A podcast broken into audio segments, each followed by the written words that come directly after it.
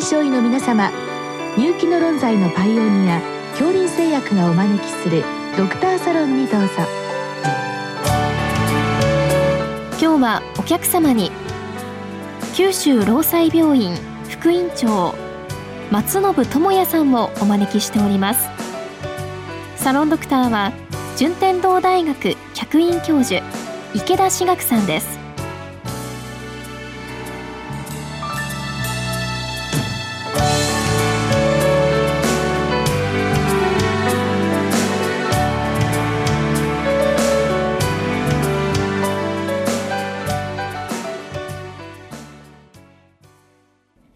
ろしくお願いいたします。お願いいたします。えっと今日はですねちょっと耳慣れない腫瘍なんですけども繊維形成性繊維が細胞腫って言うんでしょうか。このご質問が来てるんですけれども。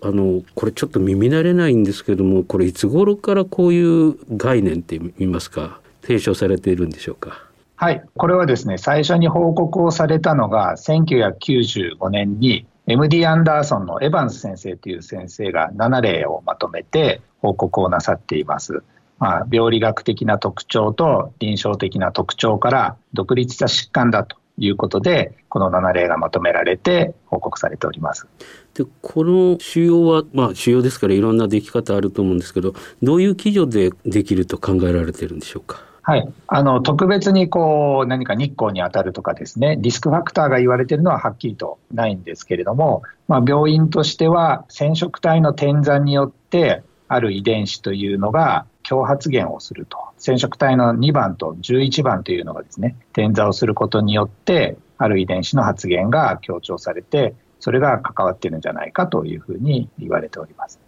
なるほど。やはり、まあ、繊維が細胞系の腫瘍ということで、まあ、あの私皮膚科なんですけどもあの持続性隆起性皮膚繊維肉腫ってございますよね。あれも点座で起こるんですけど、はい、やはり生が細胞系の腫瘍っていうのはやはりそういった点座で起こることなんですね。そうですね。あの南部肉腫は比較的その点座遺伝子点座によって起きているとされているものが報告されております。でちなみにあの例えば切り取ったものでその点座で発現される遺伝子ですか？それを調べることはできるんでしょうか？はい、はい、可能です。遺伝子発現で強くなっているのがですね、えー、FOSL1 という遺伝子でございまして、その転残によって強発現がされるというのが報告されているんですけども、現在ではその特異的な抗体も発売されておりますので、免疫染色でその発現を確認することができます。なるほど。で、やはりあの症状があるから、まあ、患者さん来院されると思うんですけども、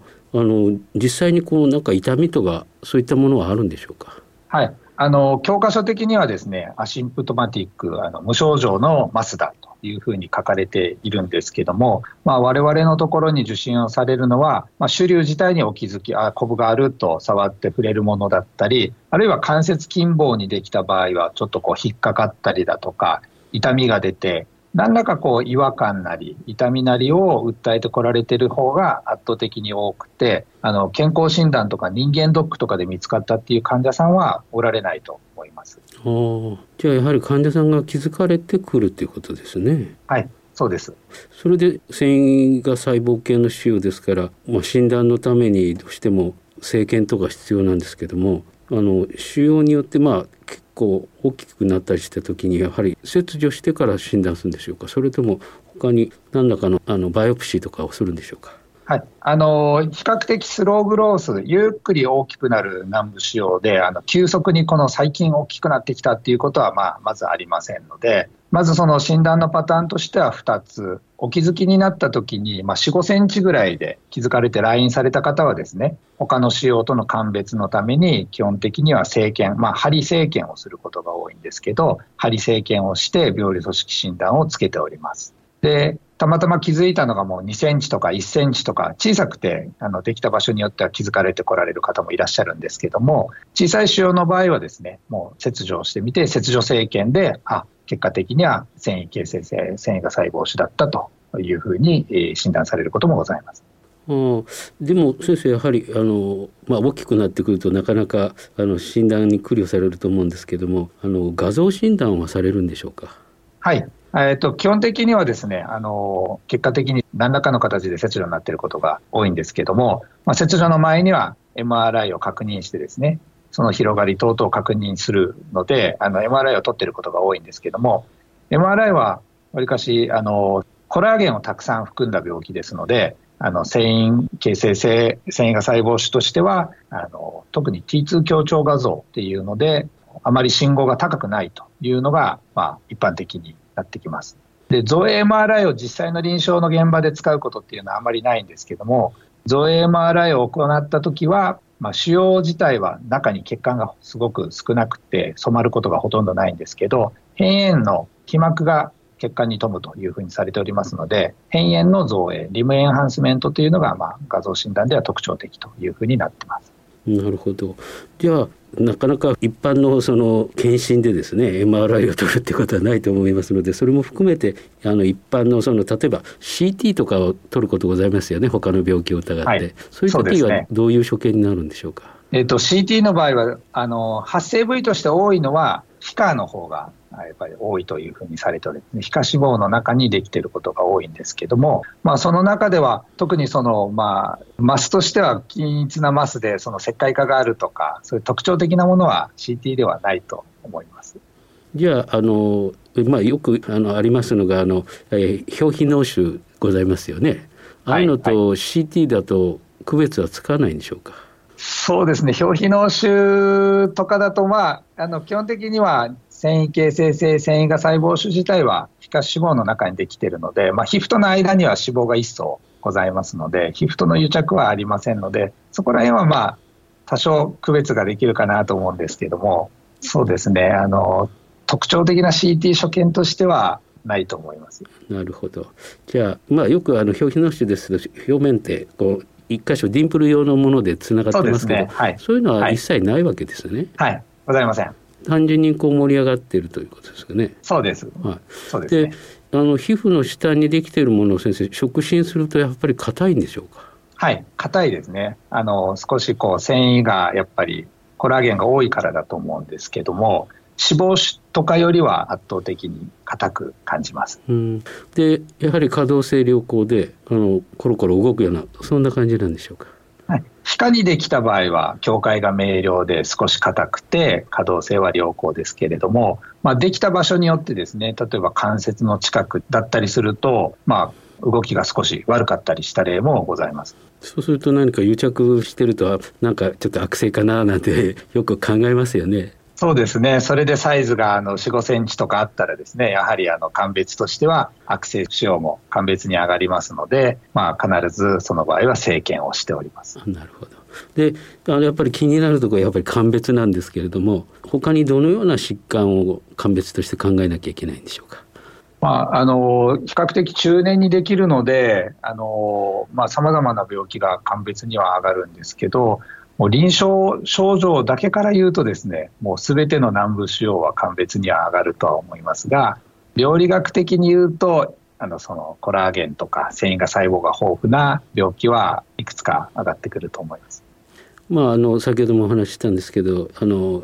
えー、持続性隆起性皮膚繊維肉腫ですね。あれですと、はい、あの CD34 とかですね特別な抗体で染めたりするんですけど、はい、もし鑑別の場合はそういったものも考えて特殊染色とされるんでしょうか？そうですね。あの、鑑別が難しい場合もあるようで、病理の先生とお話をすると、やはり、あの、まあ、我々の施設では、FOSL1 と、先ほどお話をした、えー、遺伝子発現ですね。それが、あの、抗体で特異的で、あの、感度も良いということですので、あの、用いるようにしております。これが、あの、先生、陽性になれば、まず、繊維形成性繊維が細胞種で、間違いないという診断でよろしいんでしょうか？そうですねあの党員の判断としてはそうなんですけど、現時点で全国的にあまりそれをこう、まあ、稀な仕様なので、積極的にはやられてはないと思いますし、あの WHO とかでも、その診断の基準としては上がってはないので、あのまあ、補助診断にはなりますけど、論文ではもう鑑別には有用だと、感度得意とともに、その FOSL1 の免疫染色はすごく重要だというふうな報告がもう見受けられますあじゃあ、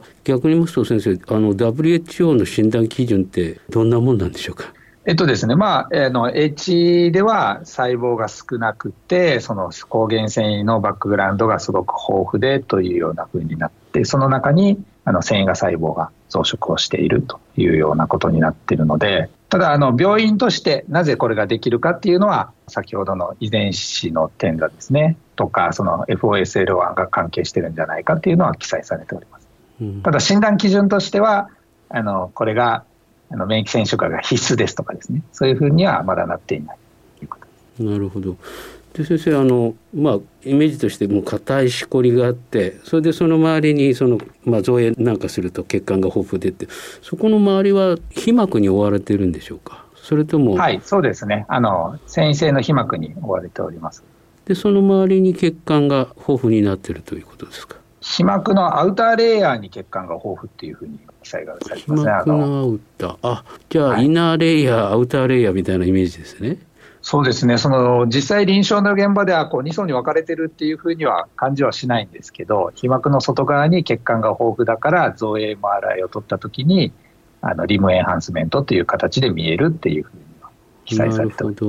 でよくあの硬い血管にあまり飛んでいない腫瘍ができると大きくなってくると中はネクローシスっていうかなったりするんでしょうか？いやこれは絵師ないですね。絵師はしてないですね不思議ですね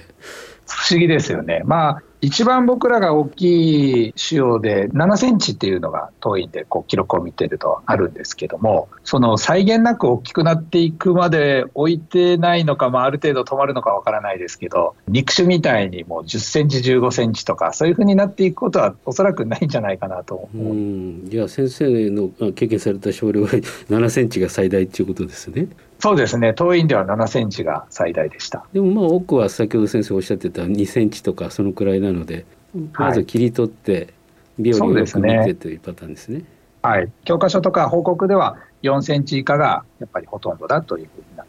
なるほど。じゃあ私あの皮膚科でございますのでやはりこういった南部腫瘍もですねあのよくある皮膚腫瘍のうちの鑑別に大変重要だなと思ってお伺いしておりましたどうもありがとうございましたありがとうございます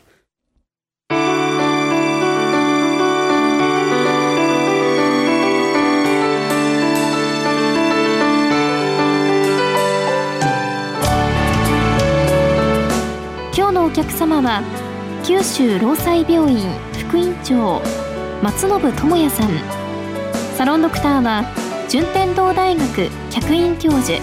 池田志学さんでした。それではこれで恐林製薬がお招きしましたドクターサロンを終わります。